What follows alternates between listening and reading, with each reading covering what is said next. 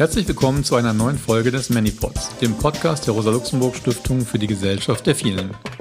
Wir sprechen heute über ein sehr sensibles Thema, nämlich über die Geschichte staatlicher Eingriffe und Maßnahmen gegenüber migrantischen Familien. Es ist deshalb so sensibel, weil es in die Sphäre des Privaten eingreift, in die familiären Beziehungen hinein und dort oftmals über Generationen hinweg mit viel Scham, Schuldgefühlen und Sprachlosigkeit behandelt bzw. eben nicht behandelt wird. Diese Geschichte ist geprägt von dem Versuch dieser Familien, in ihrer oftmals extrem entrechteten und ausgebeuteten Situation ihre Familien nicht nur zu ernähren und ihren Kindern Bildungschancen und ein besseres Leben zu ermöglichen, sondern auch ihre Familien überhaupt zusammenzuhalten. Denn sie waren Zielscheibe einer Innen- und Wirtschaftspolitik, die über den Hebel, Familien zu gängeln, zu verunmöglichen und auch auseinanderzureißen, migrantisches Leben destabilisierten und es auf diese Weise stärker unterwerfen und ausbeuten zu können. Diese üblen Traditionen in der Geschichte staatlicher rassistischer Maßnahmen gegenüber ausländischen Familien haben in vielen Ländern stattgefunden, auch in Deutschland. Es ist eine Geschichte der Biopolitik, die verwoben ist mit dem Kolonialismus und der Eugenik, mit dem Kapitalismus und dem Nationalismus des 19. und frühen 20. Jahrhunderts, die bis heute fortwirkt. In der Schweiz gibt es nun seit einigen Jahren eine entschlossene Aufarbeitung dieser Geschichte der verbotenen Kinder, der Bambini Clandestini, die auch für die migrantische Erinnerungskultur hierzulande und in ganz Europa wichtige Impulse geben kann.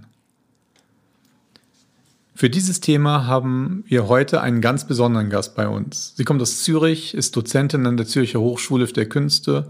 Vor allem arbeitet sie aber an der historischen Aufarbeitung der Migrationsgeschichte in der Schweiz. Wir haben uns vor einigen Jahren kennengelernt im Rahmen von einer Veranstaltungsreihe und einer daraus entstandenen Publikation des Institut Neue Schweiz, dem Projekt INES. Es ging damals viel um die sogenannte Schwarzenbach-Initiative, eine Volksabstimmung von 1970, die zum Ziel hatte, bis auf 10 Prozent alle Ausländer aus dem Land zu schmeißen. Die Initiative scheiterte zum Glück knapp, doch der breite gesellschaftliche, juristische und politische Rassismus im Land wirkte weiter. Die späte Aufarbeitung dieser Initiative heute bringt indes noch weiteres gravierendes Unrecht ans Licht, das bis heute in der Schweiz, aber auch europaweit ausgeblendet wird, nämlich der staatliche Umgang mit den migrantischen Familien, die systematischer Diskriminierung, Zerstörung und Traumatisierung ausgesetzt waren. Darüber sprechen wir nun mit Paola De Martin, die per Telefon zugeschaltet ist. Hallo Paola. Hallo zusammen, hallo Massimo. Wo sitzt du gerade? In Zürich oder wo bist du? Ja, ich sitze in Zürich an meinem Schreibtisch und äh, freue mich auf das Gespräch mit dir. Ja, ich mich auch. Du bist nicht nur Dozentin an der Kunsthochschule in Zürich, sondern auch Mitglied bei INES, dem Institut Neue Schweiz, und du bist auch Präsidentin eines Vereins mit dem Namen Tesoro. Das ist italienisch und bedeutet Schatz. Ähm, was es damit auf sich hat, dazu werden wir gleich nochmal mehr erfahren. Vielleicht kannst du uns zu Beginn mal erzählen, wie es zu der Auseinandersetzung mit der Schwarzmach-Initiative kam. Ich meine, diese Schweizer Volksabstimmung ist ja nun jetzt über 50 Jahre her, 1970. Ich kann mir vorstellen, dass viele bestimmt sagen, das ist doch Schnee von gestern. Was hat es denn mit dieser Initiative auf sich? Warum ist es denn heute noch aktuell und wichtig, darüber zu sprechen? Mhm, gern.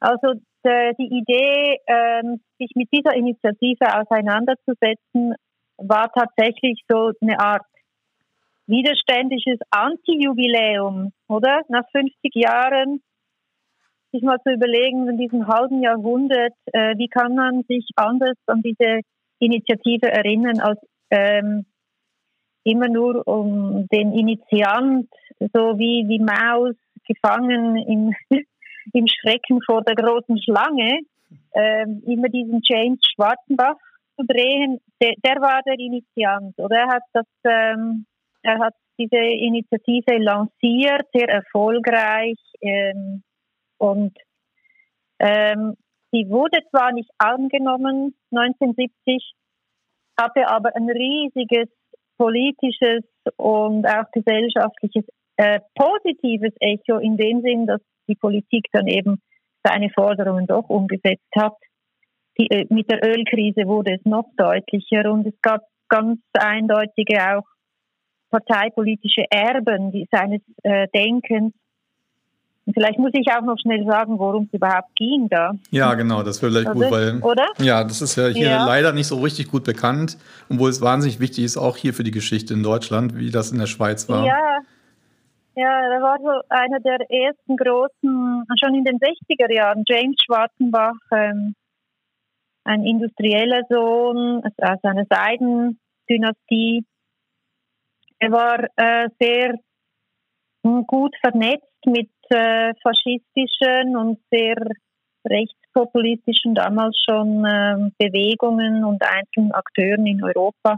Er hat einen großen Einfluss gehabt auch auf diese Bewegungen danach. Also James Schwarzenbach, der hat in den 60er Jahren begonnen, Stimmung zu machen.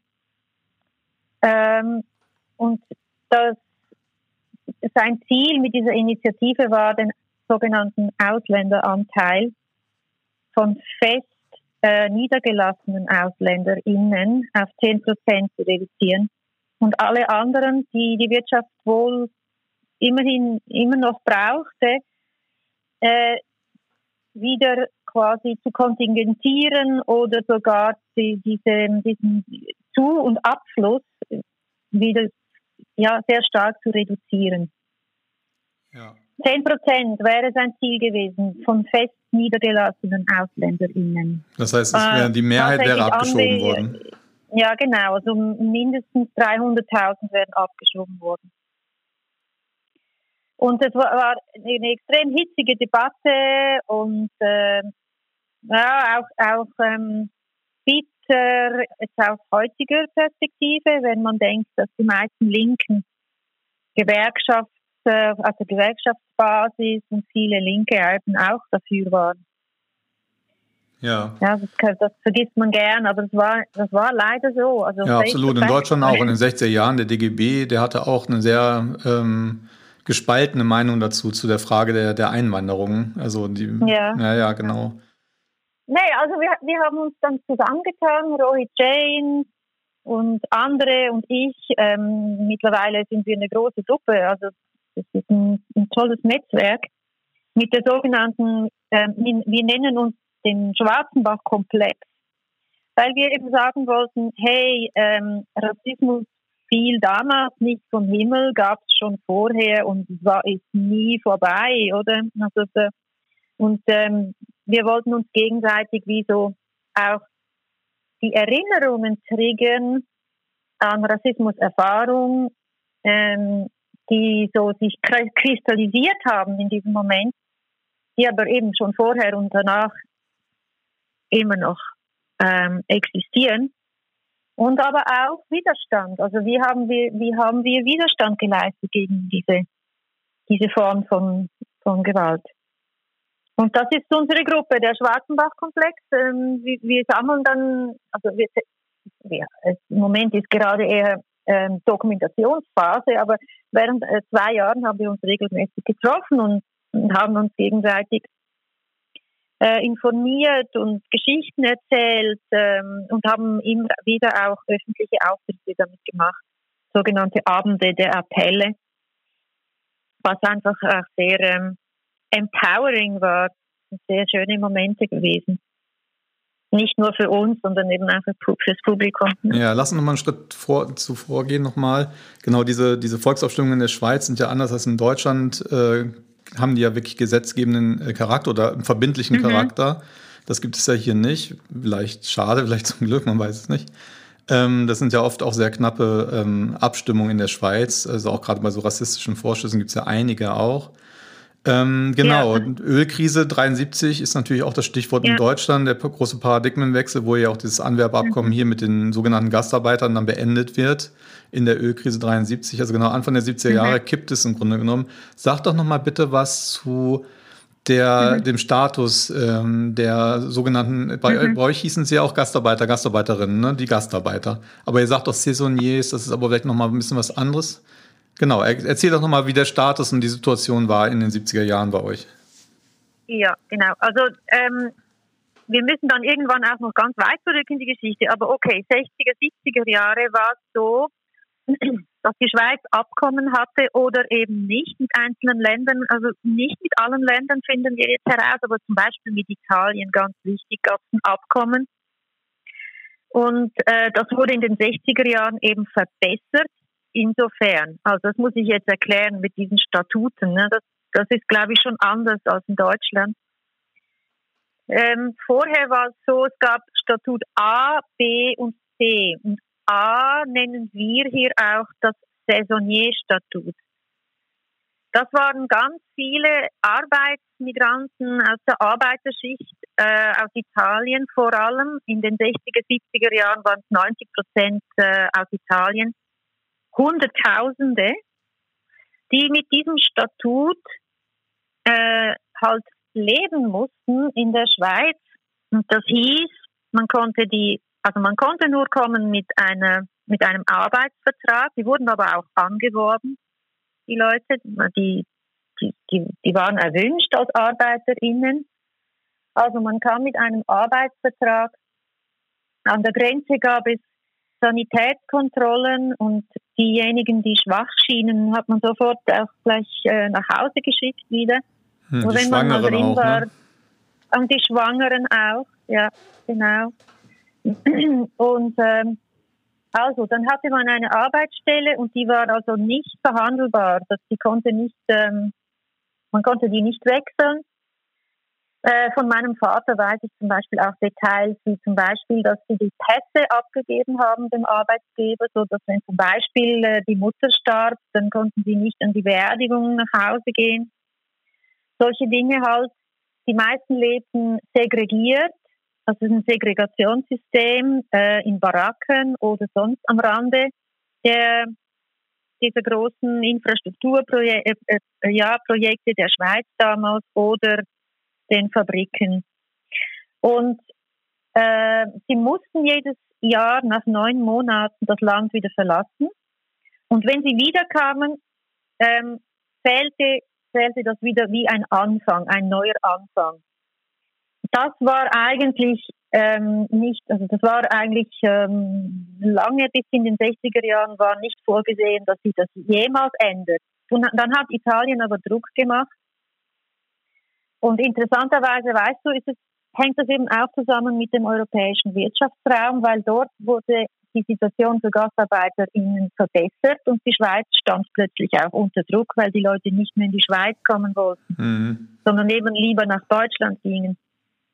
Dann hat man also diese minimale Verbesserung mit Italien eingeführt per Abkommen, dass man nach fünf hintereinander gelegten äh, Saisons vor fünf Jahren mit mindestens neun Monaten Aufenthalt konnte man den Jahresaufenthalterstatus beantragen. Ja. Das wiederum zweimal hintereinander provisorisch und dann noch einmal zweimal hintereinander definitiv.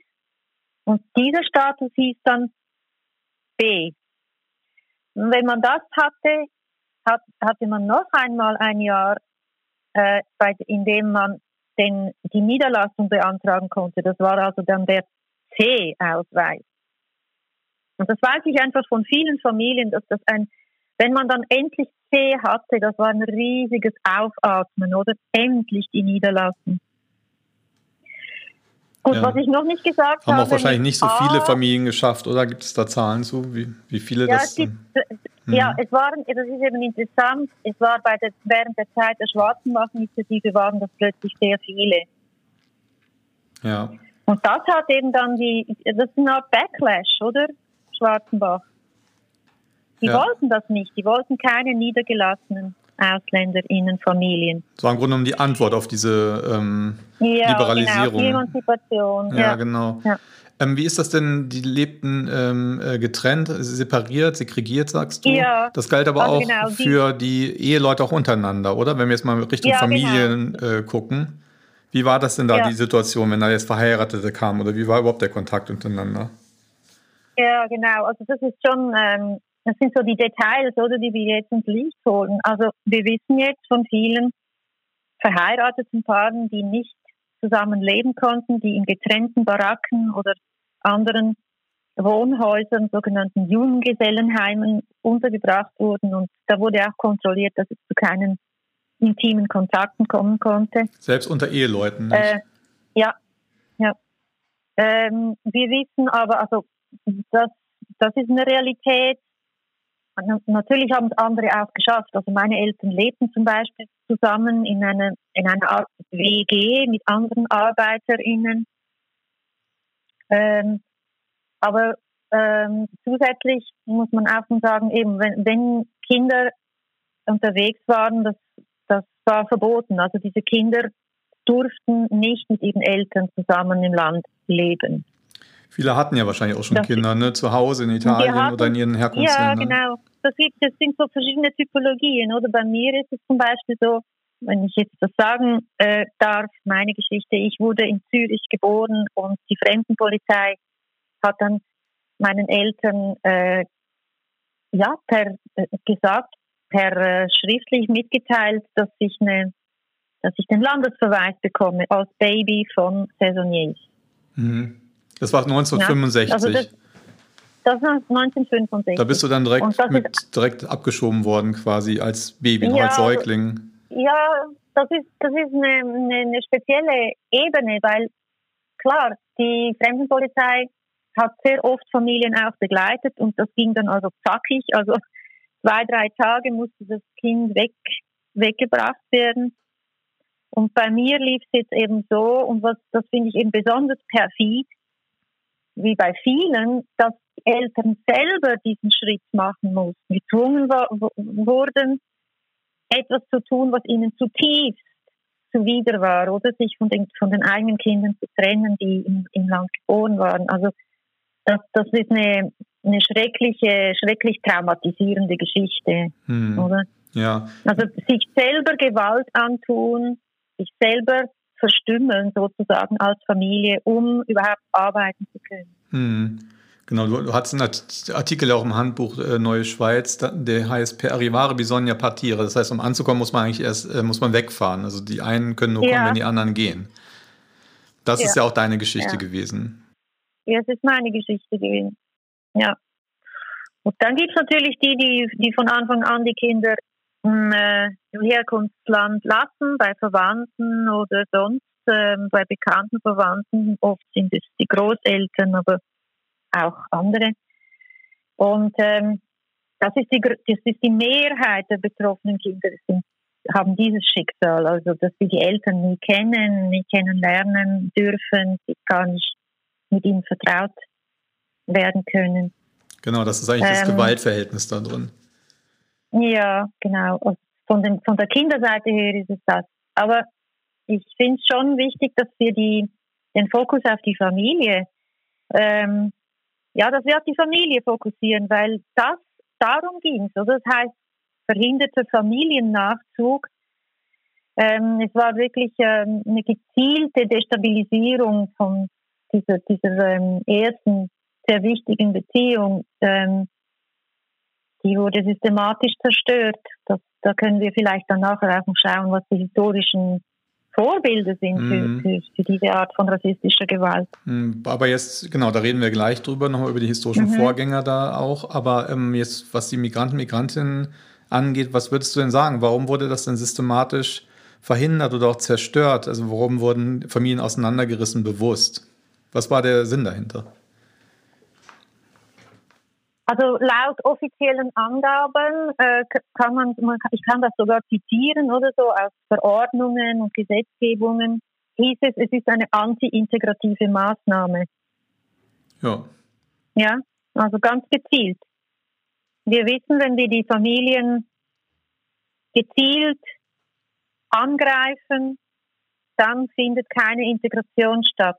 Das wollte man. Man wollte nicht, dass diese Menschen sich integrieren. Das heißt bleiben, dass sie zu Einwanderern werden. Bleiben, mhm. ja, genau. Ja.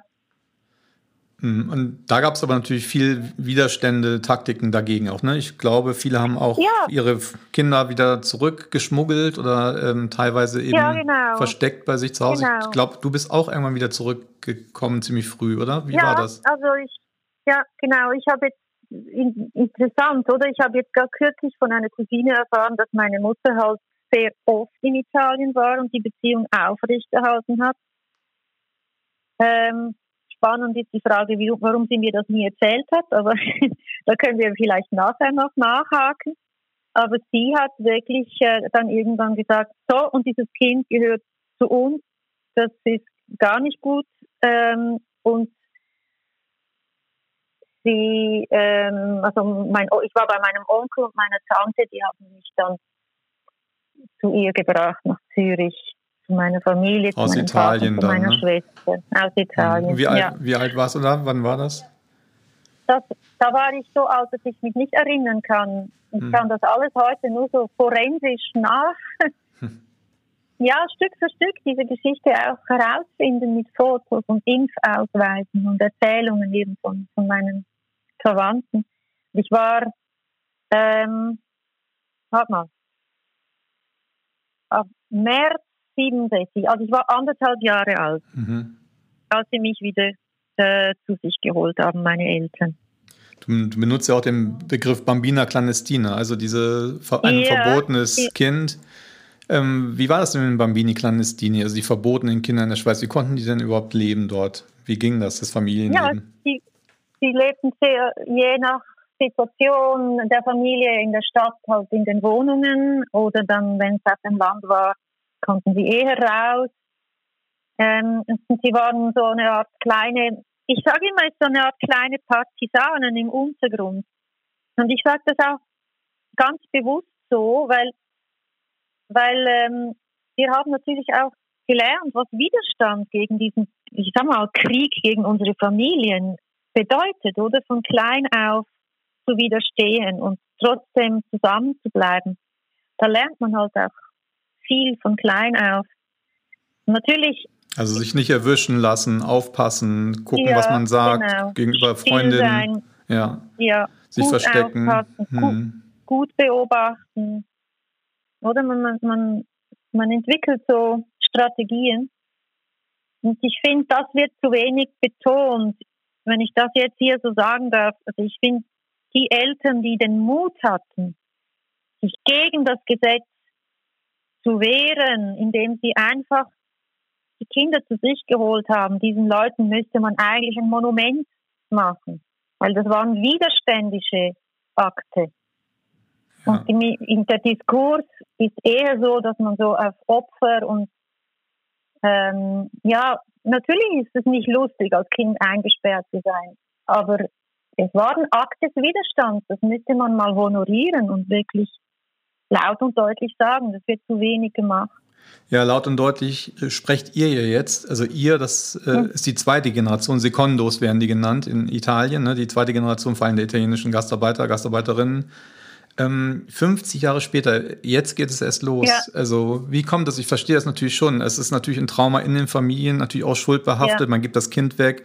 Das ist natürlich das Schlimmste, was man sich vorstellen kann. Und äh, wie mhm. soll man das auch dem Kind erklären? Ähm, ja, genau. Warum hat es aber doch jetzt so lange gedauert? Also warum jetzt? Also natürlich, Auseinandersetzung ist immer auch eine intergenerationale Geschichte. Das war ja in Deutschland auch so. Es war die zweite Generation, die im Grunde genommen in den 2000er Jahren angefangen hat, die Geschichte ihrer Eltern zu erzählen hier in Deutschland. Äh, das war ja auch, mhm. äh, mussten auch die Leute selber machen, die Kinder. Es wurde nicht äh, in die Geschichtsschreibung offiziell aufgenommen, sondern die Geschichtsschreibung haben die Leute selber gemacht. Das passiert ja. auch in der Schweiz, aber sehr spät erst. Was, wie ist da die Dynamik? Wie erklärst du das? Mhm. Ja, also dazu muss man vielleicht auch sagen, dass, dass ähm, die Erinnerung ständig auch wieder gelöscht wurde, weißt du? Also für uns war es auch so, wir dachten, jetzt sind wir die Ersten und wir, wir, wir sind jetzt die Generation, die was sagt. Und dann haben wir begonnen zu recherchieren und wir haben festgestellt, hey, die Leute haben schon Anfang der 60er Jahre öffentlich gegenüber dem Fernsehen und Journalisten, gegenüber Historikerinnen. Sie haben gesagt, dass ihnen das nicht, dass das nicht geht und dass das extrem verletzend ist, oder? Und demütigend und Menschenrechtsverletzung. Ähm, aber das Ding ist halt, und das ist das vielleicht wirklich jetzt spannend, was ist jetzt neu, oder? Das Ding ist halt, sie, ha sie haben, sie haben im, im, im Glauben ihre Geschichten erzählt, das Wissen das Gleiche bedeutet wie Verstehen, was da eigentlich passiert. Und das Verstehen bedeutet, dass man sofort was anderes macht. Aber das war nicht so. Und es ist unglaublich zuzusehen, wie zermürbend das, das für viele Leute war, dass sie Geschichten erzählt haben. Dann gab es schnell mal einen Skandal, es gab einen Film oder es gab ein Buch oder so. Und dann wurde es wieder vergessen seit über 50 Jahren, oder? Ja. Das ist schon eine, eine, eine, eindrückliche Geschichte. Und wir kennen das ja auch mm. von anderen Diskriminierungs. Ähm, mm. das ist auch eine wertvolle Erfahrung, glaube ich, ne? dass man auch denkt ja. als zweite Generation, dass die Eltern immer geschwiegen haben. Und wenn man sich aber in. Stimmt überhaupt ja, das stimmt überhaupt nicht. Ja. Sie haben die ganze Zeit protestiert, gesprochen, genau, Filme gedreht. Ne? Ich kenne auch diesen einen Film aus den frühen 70ern aus der Schweiz, da geht es ja auch schon darum. Aber es hat halt kein Echo gefunden gesellschaftlich, kann man das vielleicht so sagen? Ja, das Echo war halt sehr oft Mitleid, äh, ja, so, so leicht sentimental. Und was ich auch spannend finde, wir haben herausgefunden, es gab so einen wichtigen Shift in den ähm, späten 80er und frühen 90er Jahren, wo der Fokus nicht mehr auf die Familie und das Saisonierstatut, sondern plötzlich nur noch auf die Kinder ja. fokussiert wurde. Ja, das kann ich mir Oder? vorstellen. Also naja, Kindergeschichten wollen natürlich ja, alle hören. Kindergeschichten, ist, hm, genau. Ja. Die armen Kinder. Ist ja wichtig. Ich ja, war natürlich. ja selber eins. Also, hm. weißt du, ich will das gar nicht, ich will das gar nicht irgendwie, dieses Engagement war wichtig, aber es gab so diesen Shift und das hat, ähm, das hat dazu geführt, dass wirklich so oft ähm, retraumatisierend auch für die Leute war, weil sie eigentlich immer wieder so in diese, in diese Kinderecke gedrängt wurden. Ja. Also viele erzählen einmal und dann wollen sie nie mehr was davon hören und das hat damit zu tun. Das ist, das ist nicht, das ist keine Emanzipation, oder? Ja. Und was passiert jetzt, ist wirklich, ich glaube, der Shift ist wirklich so, dass man sagt, hey, wir haben Forderungen. Es geht nicht nur darum, dass man aufklärt, und weiß, sondern eben wir fordern auch, wir wollen verstehen, was da eigentlich dahinter ist. Genau, was sind denn die Forderungen? In dem Ines, in dem Buch, äh, hast du ja auch einen offenen Brief äh, abgedruckt an die Bundesrätin Simonetta Sommaruga, heißt sie. Äh, da stellt ja. ihr auch Forderungen. Was ist denn eure Forderung von Politik und Gesellschaft? Mhm. Also die Forderungen sind so, ich sag mal, klassische Forderungen, oder? Die, also eine, eine, die erste ist ähm, Anerkennung, dass ein Unrecht stattgefunden hat und eine Entschuldigung, eine offizielle Entschuldigung. Die zweite Forderung ist eine breite und tiefe historische Aufarbeitung dieser ganzen komplexen Thematik. Die muss, das ist wirklich sehr viel, was man da noch herausfinden muss und dass man das auch wirklich gut vermittelt. Das muss zum kollektiven Gedächtnis werden, oder? Dauerhaft. Und die dritte Forderung ist eine angemessene Entschädigung für das Leid. Das, das eine, wir sind Opfer einer strukturellen Gewalt wir fordern eine angemessene Entschädigung dafür. Was das heißt, ist, glaube ich, niemandem wirklich klar, weißt du? Also was ist der Schlüssel da? Wie, wie berechnet man sowas überhaupt? Ich glaube, das, das fordert noch, noch mal eine ganz eine extra An Anstrengung auch. Ja, ja, genau. Ich meine, das mit der Entschädigung ist immer so ein Problem, weil am Ende kommt dann vielleicht dann auch nochmal so ein Geldbetrag um die Ecke, aber das macht es ja häufig, kleistert ja oft nur die sozusagen Erinnerung auch zu oder hat den, den Sinn davon, sozusagen Schlussstrich zu ziehen. Ja. Das ist ja immer so eine sehr zweischneidige Sache, das ist ja auch bei der Entschädigung von Opfern rassistischer Gewalt oft das Problem, dass dann mit dem Geld mhm. versucht wird, das dann wieder gut zu machen. Genau, eine Entschuldigung gab es, glaube ich, auch, oder? Ähm, vom Parlament bei euch? Nein, also für unseren Fall eben nicht. Mhm. Okay. Die, die, Kinder, ähm, die diese klagenähnlichen Zustände von, von Kindern in der Schweiz, die sogenannten Verdingkinder, da gab es eine Entschuldigung und auch für andere Opfer von sogenannten fürsorgerischen Zwangsmaßnahmen. Ah, okay, das ist nochmal ein bisschen das andere Thema, da kommen wir auch gleich nochmal drauf zu sprechen. Ja, ja. Genau, ich meine, ich will da nochmal... Nein, aber bei mh. uns gab für, für unseren Fall gab es noch keine Entschuldigung. Okay. Das wird auch nicht so einfach sein. Ja, genau. Also die Situation in der Schweiz war ja extrem und auch krass und auch speziell, aber es war im Grunde genommen eine allgemeine sozusagen politische Behandlung auch von äh, migrantischen Familien. Ich erinnere mich in Deutschland, äh, gab es eine ganz ähnliche ähm, ähm, Problematik. Da durften aber die Kinder ähm, da wohnen, aber es wurde ihnen eben schwer gemacht, weil es gab keine Betreuung, es gab keine schulische Integration, mhm. es gab solche miesen Hürden, dass dann plötzlich gesagt wurde, ähm, jedes Familienmitglied braucht zwölf Quadratmeter Platz in der Wohnung. Ja. Das heißt, man braucht eine riesen Wohnung, die es gar nicht gab. Vorher noch, als sie in den Baracken gewohnt hatten, waren es nur zwei Quadratmeter, jetzt waren es plötzlich zwölf. Das heißt, viele waren gezwungen, ihre Kinder zu Hause zu lassen. Das ist in Deutschland oft dieser Begriff der Kofferkinder dort genannt. Ich glaube, 700.000 ja. Kofferkinder gab es allein aus der Türkei oh, okay. oder in der Türkei. Ähm, ja. Und äh, aber in Deutschland ging es nach hinten los und das ist ja eigentlich ganz interessant, weil 1975 gab es ein neues Kindergeldgesetz, äh, sozusagen auch als Teil des Versuchs, die Menschen loszuwerden. Ähm, weil Gastarbeiter plötzlich nur einen Bruchteil des Kindergelds bekommen haben, wie ihre deutschen Kollegen und Kolleginnen, wenn die Kinder nicht in Deutschland gewohnt haben, sondern in den Herkunftsländern. Mhm. Ähm, weiß nicht, die SPD, der damalige SPD-Steuerexperte Rainer Offergeld sagte 74 noch, dass es ja unvertretbar sei, dass vom deutschen Kindergeld für einen einzigen Türken ein ganzes Dorf da unten in Anatolien leben könnte. Also solche offen rassistische Sätze ja. Wurden da gesagt. Aber es ging ja. am Ende eben nach hinten los, weil 73 war der ähm, Anwerbestopp hier in Deutschland sie sollten wieder zurückgehen. Und dann haben sie eben das Kindergeld da gestrichen. Und was aber dann passierte, ist, dass die Leute ihre Kinder massenhaft äh, hier nach Deutschland geholt haben. Es gab mhm. Kindergeldkomitees, migrantische, sie organisierten Demos und sie haben das unterlaufen durch Familiennachzug. Und dann haben sich eigentlich im Wohl ähm, in den 70er Jahren, im Laufe der 70er Jahre, die Zahl der Migrantinnen mhm. verdoppelt in Deutschland, ähm, weil es eben diese juristische Lücke gab. Und ähm, sie eben kommen konnte. Das hat eben nicht funktioniert, aber es war eben auch der Versuch, über die Destabilisierung der Familien äh, die, die Leute loszuwerden. Also Helmut Kohl, mhm. die Regierung, CDU-Regierung 1980, hat ja auch nochmal versucht, die, die ähm, Zahl der, der türkischen äh, Menschen hier in Deutschland zu halbieren. Es gab da rassistische Gewaltanschläge.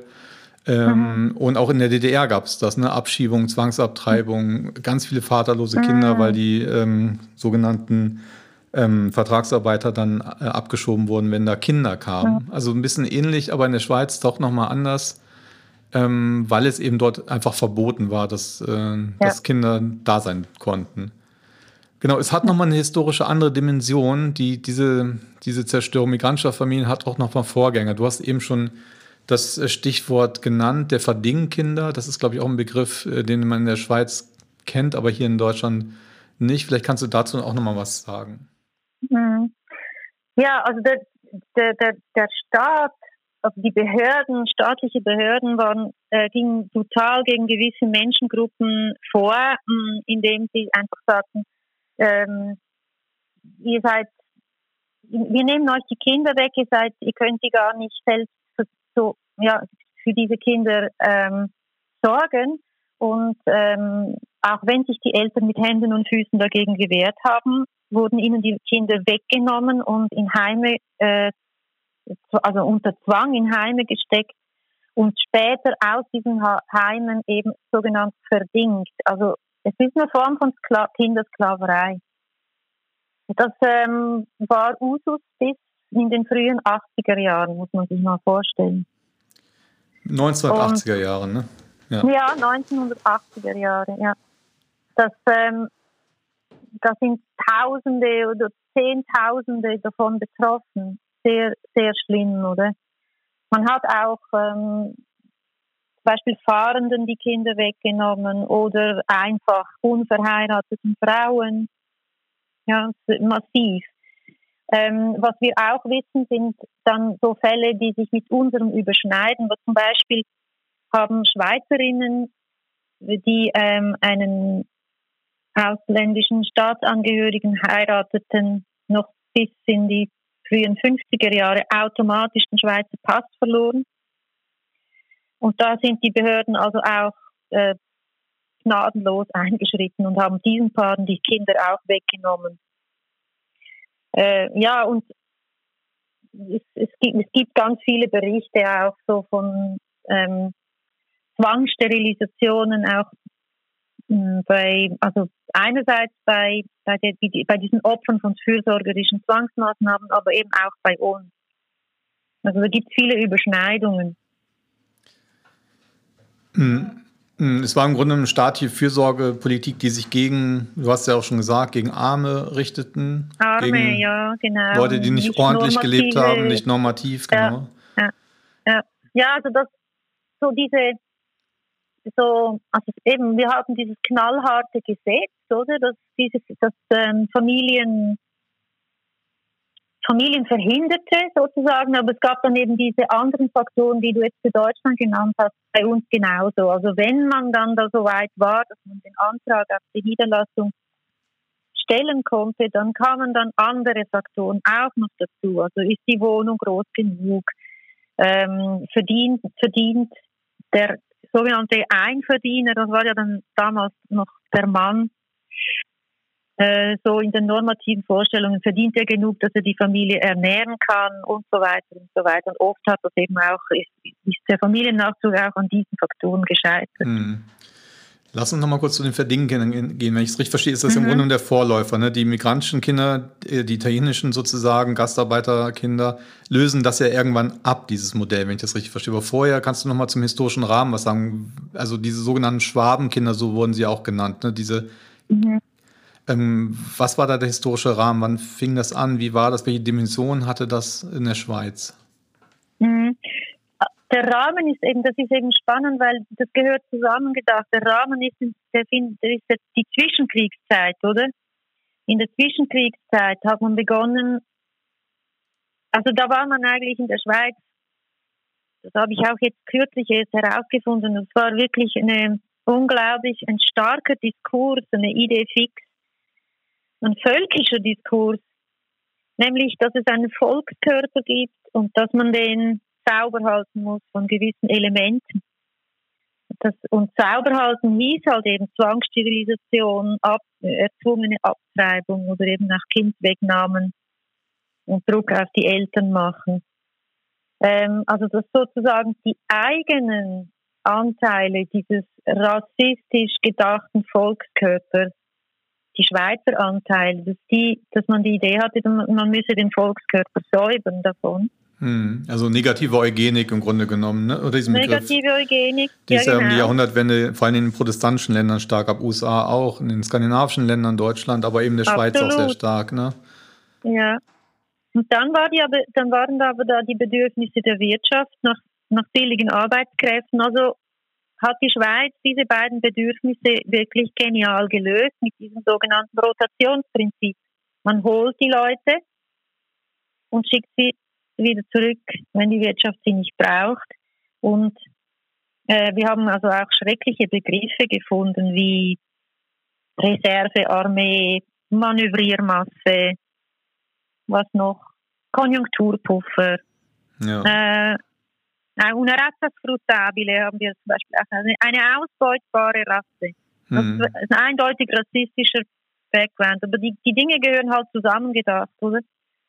Ich nehme, ich, ich, ich brauche da, also ich lehne da einen Begriff aus der Geschichtswissenschaft der, der, der Kolonialgeschichte aus, die von einem Vektor nach innen spricht, oder? Was meinst also du damit? Rassismus, der Rassismus, der, sonst also diese brutale Gewalt gegen so, gegen so sogenannte andere Rassen äh, in den Kolonien, die ja auch eine extreme Ausbeutungs- und, und äh, Vernichtungspolitik war, der wendet sich nach dem Ersten Weltkrieg eben nach innen und man guckt, wer sind denn im Inneren unserer Gesellschaften, also in der Schweiz, die Leute, die, die man eben so diskriminiert. Hm, also eine Vektorisierung des Kolonialismus nach innen. Ja, ja. Das ist ja interessant, weil es sozusagen in der ganzen postkolonialen Theorie das sehr stark oder gar nicht äh, in den Blick genommen wird. Ne? Das wird immer gesagt, Europa, das Weiße, die weißen Europäerinnen äh, kolonialisieren sozusagen die, äh, die Kolonien, die Menschen dort. Äh, Rassismus äh, ist sozusagen der Begriff da drin, aber es hat eben auch eine Entsprechung in den, in den eigenen Ländern. Und das ist ganz, ganz am Anfang. Ich glaube, wir sind erst, wir sind erst dran, dass wir diese beiden Opfergruppen nicht gegeneinander ausspielen, sondern versuchen zu verstehen, wie diese Dinge zusammenhängen. Oder?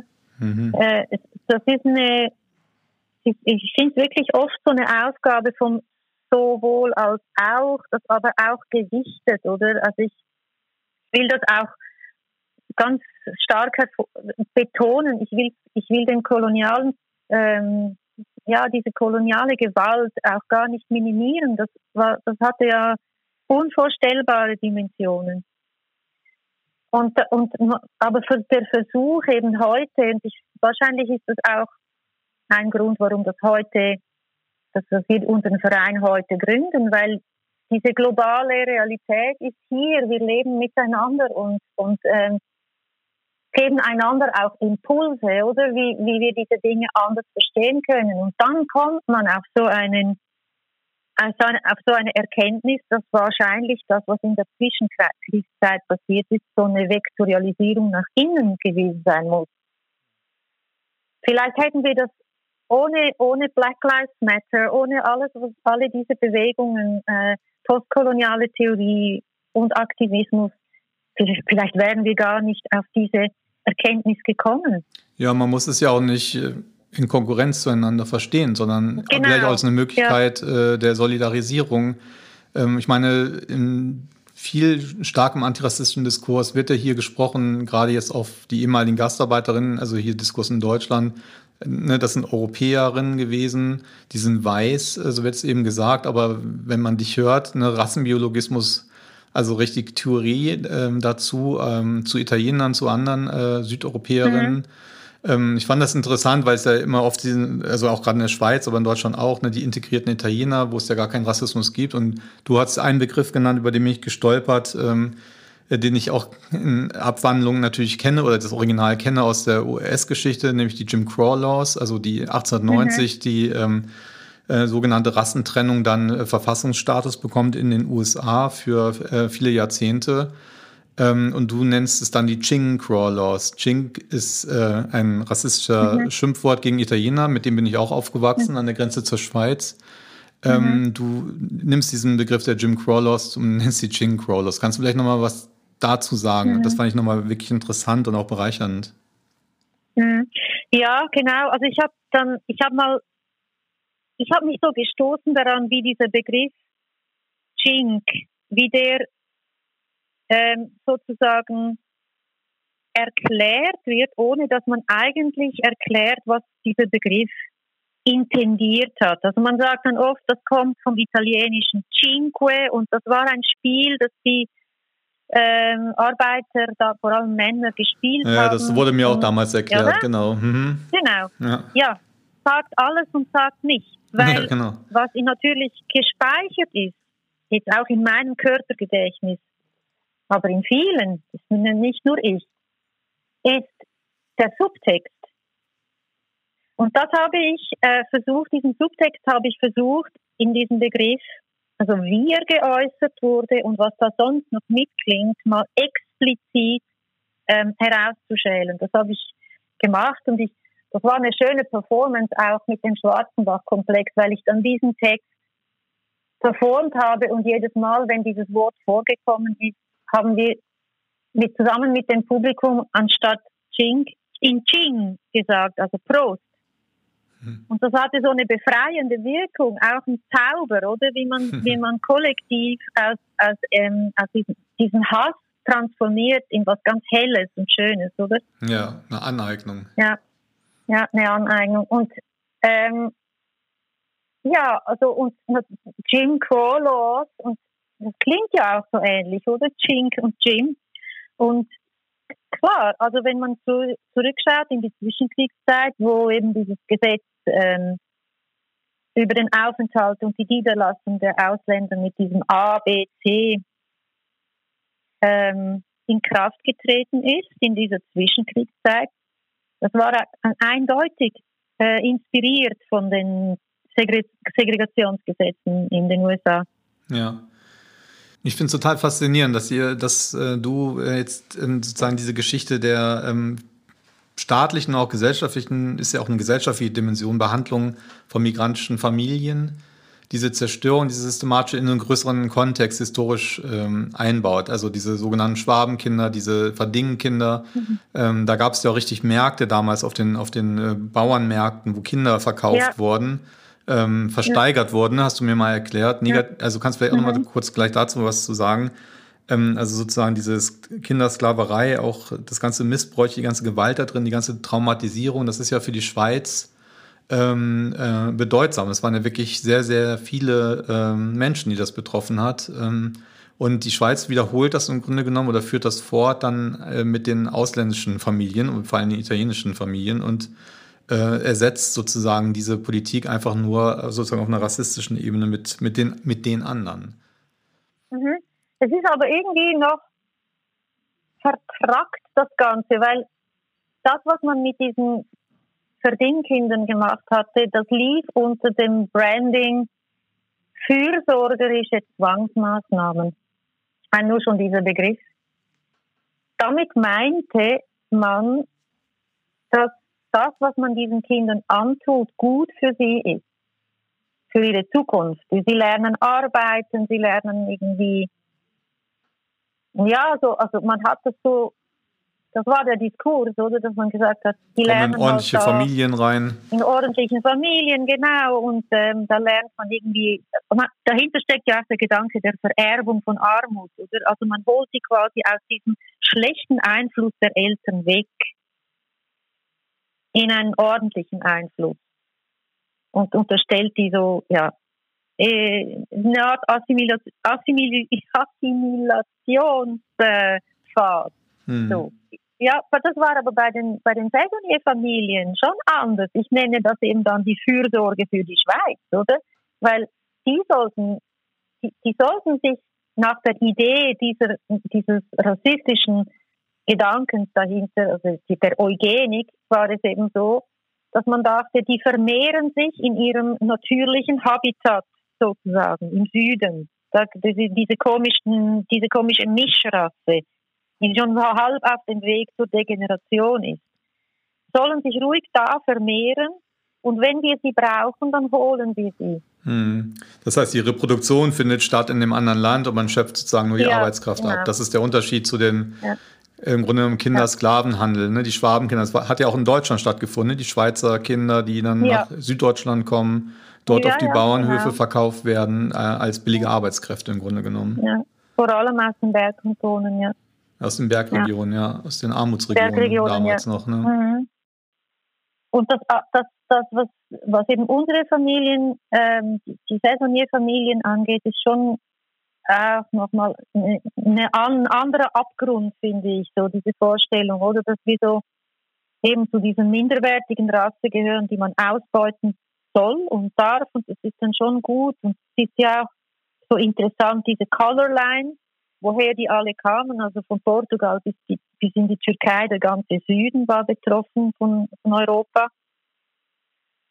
Also ja, und ich, ich habe das irgendwie jetzt für meine Familie auch erst in dieser Auseinandersetzung gecheckt. Das hatte ich vorher auch wie ausgeblendet oder verdrängt. Dass mein, mein Vater war ja schon Kind eines Saisoniers. Also es zieht sich ja über über Generationen hinweg, oder?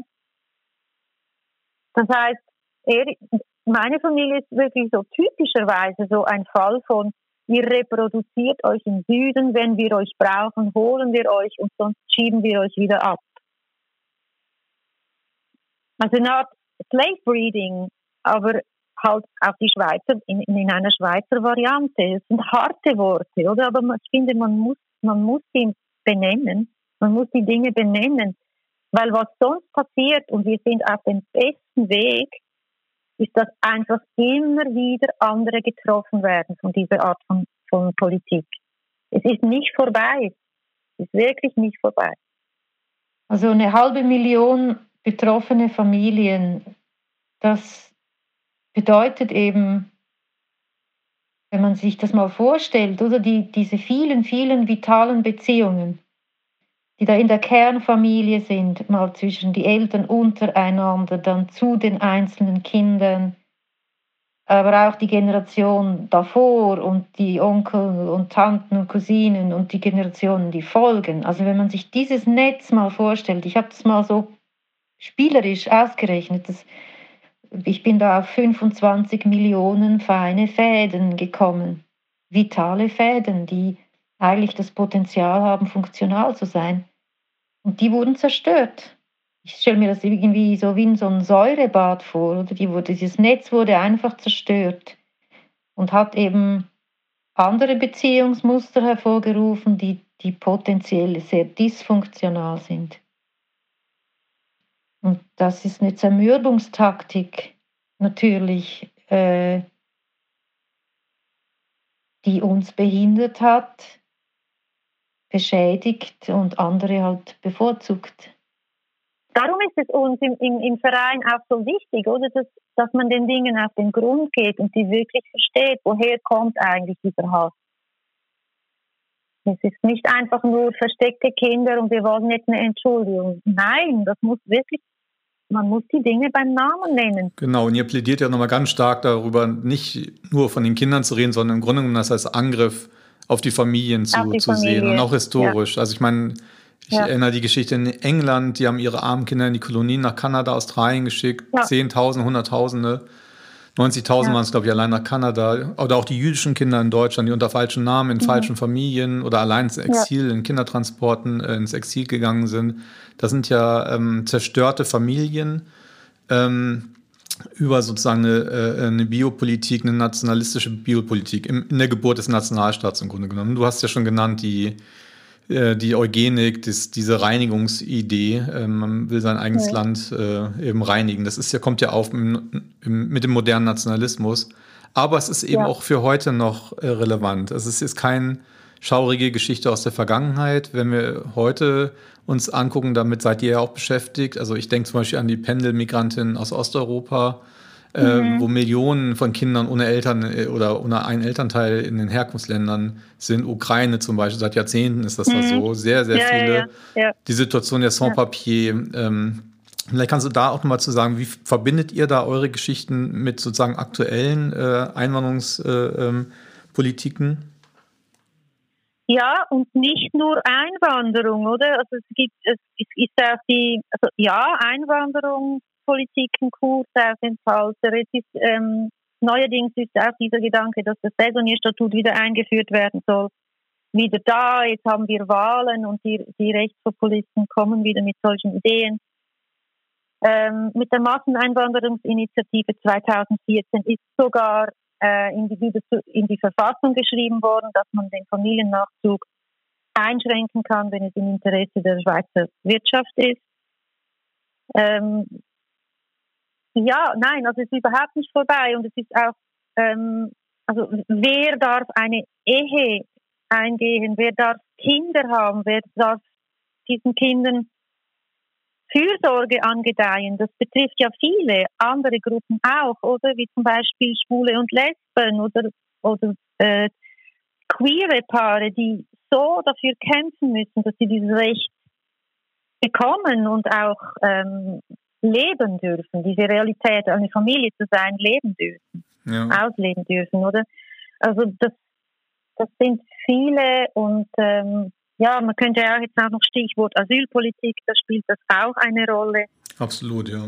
Das Recht auf, auf äh, ein Zusammenleben als Ehepartner, Partnerin und als Familie ist ähm, es ist ein Menschenrecht, ja, aber es ist mehr als ein Menschenrecht. Also wir haben hier jetzt auch uns juristisch schon beraten lassen. Das ist eigentlich ein Grundrecht. Und was hier tangiert wurde bei unseren Familien, ist nicht nur einfach die Oberfläche dieses Grundrechts, sondern der Kerngehalt. Und das ist auch der Grund, warum diese Verletzung so tief geht und bei vielen äh, Eltern vor allem, aber auch bei Kindern massive äh, Symptome hinterlassen hat. Das, sind, das ist ein historisches Trauma, so nennt man das. Es ist die, die, die, die, die Symptome sind extrem stark, also sind vergleichbar mit Entführungsopfer oder Vergewaltigungsopfer oder Kriegstraumatisierungen. die gehen wirklich sehr tief. Und das hat eben damit zu tun, dass hier der Kerngehalt eines Grundrechts verletzt wurde. Ja, und was wir jetzt hatten in den letzten Jahren, war schon auch so eine ganz merkwürdige, ähm, ja, man nennt es nicht mehr Assimilation, sondern Integration. Aber diese ganze Integrationsdebatte, die, die zielt immer noch, wie die Assimilation auch, die zielt immer noch äh, dahin, dass man Eltern und einen Spalt, einen Keil treibt zwischen assimilier- oder integrierbaren Kindern und nicht assimilier- und integrierbaren Eltern. Und die sollen dann zum Beispiel kein Stimmrecht haben oder sie sollen zurückgehen nach der Pensionierung oder so. Also einfach auch da so, mh, mm, die Grenze wurde einfach in die Familien verschoben. Ja. Und dort finden aber auch die Akte des Widerstands statt. Ich finde das nochmal total interessant, jetzt auch ja. in dem Gespräch mit dir sozusagen den Shift, wenn man sich das anguckt, jetzt mal aus einer empowernden migrantischen Perspektive, dass man eben auf Familie eben auch als Ort sozusagen des, des Widerstands eben schaut, wo Taktiken entwickelt wurden, äh, weil nämlich die Angriffe auf migrantisches Leben auch vor allen Dingen auch eben Familien selber äh, als Zielscheibe eben haben. Ich weiß, in linken Diskursen ist die Familie immer nicht so gut gelitten und es wird auch immer geguckt so auf die migrantischen Familien, dass sie so mit irgendwie abgeschottet sind in ihrem Familienunternehmen, aber im Grunde genommen ist es eben auch verständlich, weil genau dort äh, eben auch die Solidarität oder das Gegenhalten äh, stattfindet. Ja. Ja, ganz, ganz, ganz, ganz wichtig, ja. Wobei wir hier jetzt eigentlich Rückschritte haben in den letzten 30 Jahren. Der Neoliberalismus hat eigentlich eher dafür gesorgt, dass so einzelne, exzellente, herausragende Kinder aus Arbeiterfamilien und migrantischen Arbeiterfamilien so im, im Rampenlicht stehen, während eigentlich das ganze Milieu, die, die, diese, diese Klasse, diese migrantische Klasse äh, krass vernachlässigt und auch gebasht wurde. Also das, ist, das, das war eigentlich, äh, da, da haben die Spannungen in den Familien eher zugenommen und das, das ermöglicht eigentlich wenig Widerstand, muss mhm. ich sagen. Das ist die andere Seite der Diversity-Politik, dass plötzlich überall ja. ähm, ähm, genau alle möglichen Menschen sichtbar werden in allen möglichen Positionen, aber im Grunde genommen das auch oft unsichtbar macht, eigentlich die Re Realität der, der meisten Menschen. Ja. Und wir pflegen das, wir versuchen das mit dem Verein natürlich, was du sagst, oder?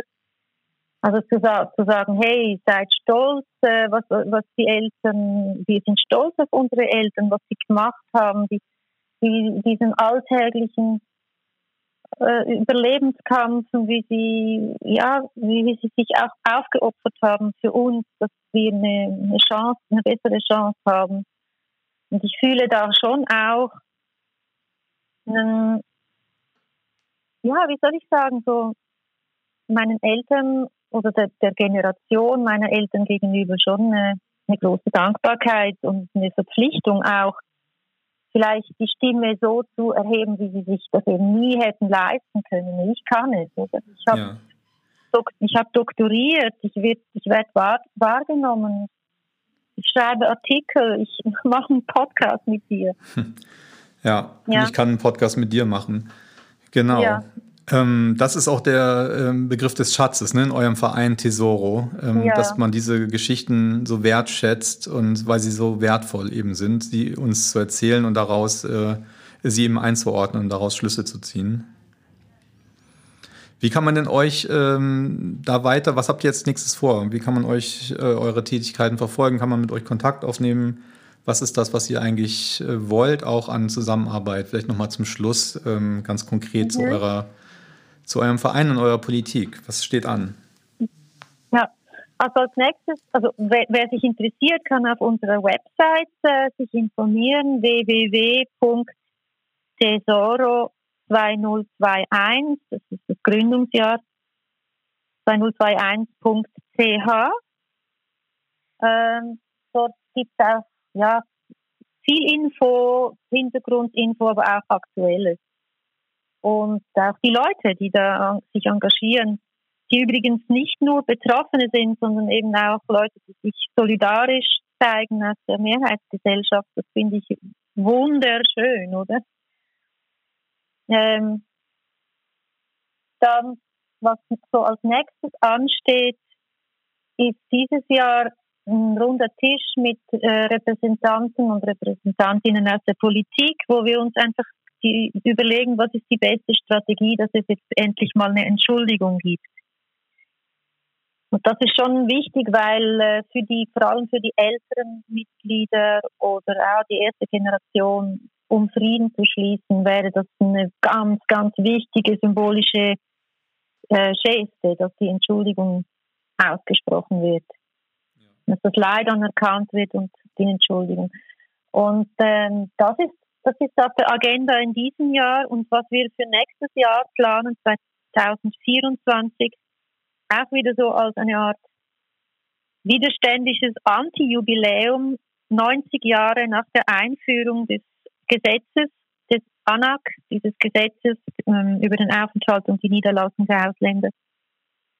Ähm, da sind wir dabei im Hintergrund mit vielen ähm, HistorikerInnen und aus ganz vielen verschiedenen Subrichtungen der Geschichte zu fragen, hey, was war denn 90 Jahre vor der Einführung? Also wie kommt es, wie kommt so ein Gesetz überhaupt zustande? Und da sind dann alle diese Fragen eben Vektorisierung nach innen, Eugenik und so weiter. Und, ähm, und hörte es jemals auf? Also, ja, das, das wird ein Symposium geben, da sind wir dran das zu organisieren und uns zu vernetzen. Ja, und wir haben ja Arbeitsgruppen, zum Beispiel ist es auch spannend, haben wir eine Arbeitsgruppe, die setzt sich damit auseinander, wer, wer waren denn die TäterInnen? Also die, wer waren denn diese Beamten, meist Männer der, der Fremdenpolizei, die uns so drangsaliert haben? Ähm, kann man die mal interviewen oder herausfinden, ja, kann man da Gespräche führen? Vielleicht gibt es ja auch solche, die sehr bereuen. Das haben wir gehört, oder? Hm. Die eben auch schlaflose Nächte haben. Nicht nur wir. Ja, das wünscht man sich auf jeden Fall immer, ja. ne? Ja. Ja. Weil es so, ja, Arbeitsgruppen gibt und, und so weiter. Aber so, das sind so die wichtigen Marker jetzt für die nächste Zukunft. Ja. Okay, Paula, wir sind am Ende unserer Sendung angelangt. Ähm, ich möchte mich nochmal ganz, ganz herzlich ähm, für dieses wirklich total spannende Gespräch äh, bedanken und ich bin mir auch sicher, dass wir in Zukunft ähm, noch viel zusammen mit eurem Verein in Kontakt kommen werden und uns da gegenseitig auf dem Laufenden halten. Und äh, ja, danke, dass du dir die Zeit dafür genommen hast. Hey, danke dir, Massimo. Vielen, vielen Dank. Es war ja ein super Austausch und ich freue mich äh, auf alles Weitere. Ja, alles klar. Dann mach's gut, Paula. Ciao, ciao. Tschüss. Ihr hörte den Manipod zur Geschichte staatlicher Biopolitik gegen migrantische Familien. Das Gespräch führten wir mit Paula de Martin. Wie immer findet ihr weiterführende Links zum Thema auf unserer Website rosalux.org slash manipod. Macht's gut und bis zum nächsten Mal.